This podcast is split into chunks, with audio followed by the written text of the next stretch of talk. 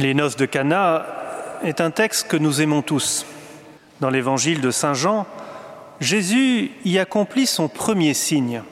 C'est là qu'il manifesta sa gloire et que ses disciples crurent en lui, nous dit le texte. Et cela s'est produit précisément au cœur d'une fête. Nous aimons ce texte car il nous fait aimer Jésus. Il vient modifier l'image un peu sérieuse que peut-être nous nous en faisons nous sommes heureux d'y découvrir un Jésus plus humain, plus proche de nous, d'un Jésus qui partage les joies simples de ses contemporains, à commencer par leur repas de tous les jours ou festifs comme ici. S'il fallait enlever tous les passages où on voit Jésus à table, le livre des évangiles en serait très sensiblement réduit. D'ailleurs, ses ennemis le qualifiaient d'ivrogne et de glouton. Nous aimons aussi ce texte parce qu'il nous rejoint. Nous n'avons pas tous vu des lépreux ou assisté à une multiplication des pains. En revanche, nous avons tous été à un mariage, à commencer peut-être par le nôtre.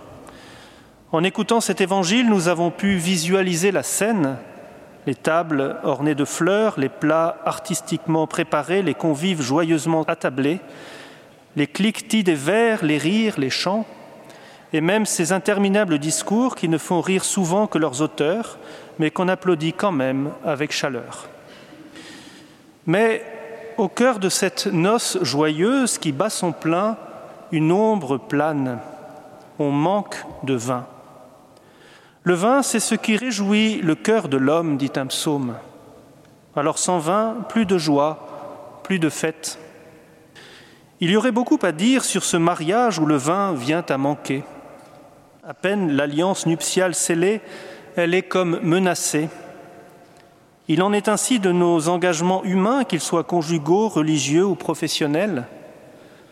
Ils commencent dans la joie, la fête et les chants.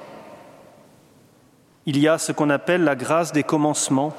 La mariée est toujours la plus belle femme du monde pour le jeune marié. Sa communauté est toujours la plus évangélique, la plus fraternelle pour le jeune prophète ou la jeune prophète qui vient de prononcer ses vœux. Et puis voilà qu'après la fête, il faut retourner au train-train quotidien et imperceptiblement l'usure s'installe. Et si l'on n'y prend pas garde, le château Margot des débuts peut se muer progressivement en vin de table, parfois même en vinaigre. Et un jour, on découvre trop tard qu'il n'y a plus de vin dans notre vie. Alors quand le quotidien est arrosé d'eau plate, la tentation est grande de changer, dans l'espoir de retrouver ailleurs l'arôme perdu des bonnes bouteilles d'antan. C'est d'ailleurs l'expérience des Israélites lors de l'Exode. En Égypte, ils étaient esclaves, mais au moins ils avaient à manger et à boire. Au désert, ils n'ont que de la manne et de l'eau croupissante des puits. Lassés de ce Dieu qu'ils ne voient pas, ils se sont fait une idole, un veau d'or. Nous aussi, nous réagissons souvent ainsi et tout dans notre monde d'aujourd'hui nous pousse dans ce sens. Mais l'évangile de ce jour nous ouvre une autre perspective. Le manque de vin n'a pas échappé à Marie. Avant les convives, avant son fils même, elle a pris conscience de la catastrophe qui allait venir. Elle aurait pu s'abstenir. Après tout, elle n'est qu'une invitée parmi les autres, mais ce drame est devenu le sien, cette noce est devenue la sienne. Elle l'a pris sur elle pour le présenter à son fils. Ils n'ont plus de vin.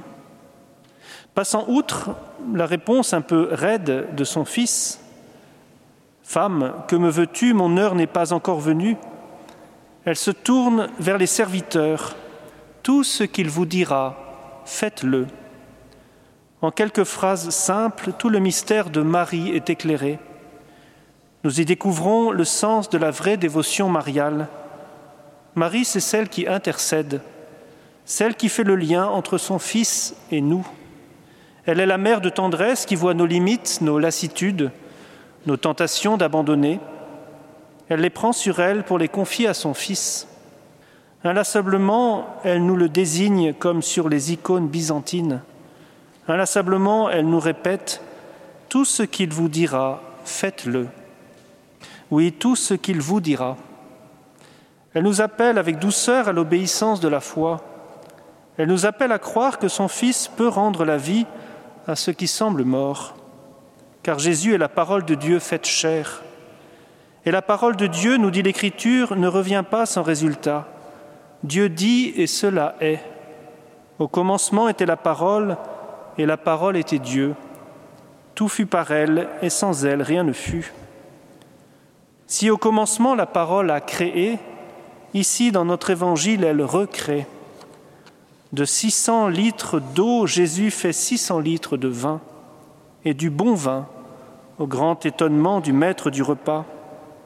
Tout homme sert le bon vin en premier, et lorsque les gens ont bien bu, on apporte le moins bon. Mais toi, tu as gardé le bon vin jusqu'à maintenant. Oui, quand le Seigneur donne, c'est ce qu'il y a de mieux. Château Pétrus ou Gevrey-Chambertin. Oui, frères et sœurs, avec le Seigneur et par l'intercession de Marie, nos engagements humains peuvent durer et porter du fruit. C'est possible. Au-delà des crises, des passages à vide, le Seigneur peut transformer l'eau de nos amertumes en vin de fête. Un vin nouveau car différent de celui des débuts, un vin à l'arôme subtil qui réjouira notre cœur de façon plus profonde et durable qu'au commencement. Alors si notre fidélité chancelle, appuyons-nous sans réserve sur la fidélité de Dieu. Et si d'aventure nous tombons, appuyons-nous sur sa miséricorde. Il nous relèvera et lui et nous restera fidèle. Car il a gravé nos noms dans les paumes de ses mains. Isaïe nous l'a dit dans la première lecture. On ne te dira plus délaissé, toi tu seras appelé ma préférence. Comme un jeune homme épouse une vierge, ton bâtisseur t'épousera. Comme la jeune mariée fait la joie de son mari, tu seras la joie de ton Dieu. Frères et sœurs, au banquet des noces éternelles, une place nous attend. Le Christ lui-même nous servira. Nous pourrons y boire un vin merveilleux, une source qui ne peut pas se tarir, car elle sera la vie même de Dieu. Amen.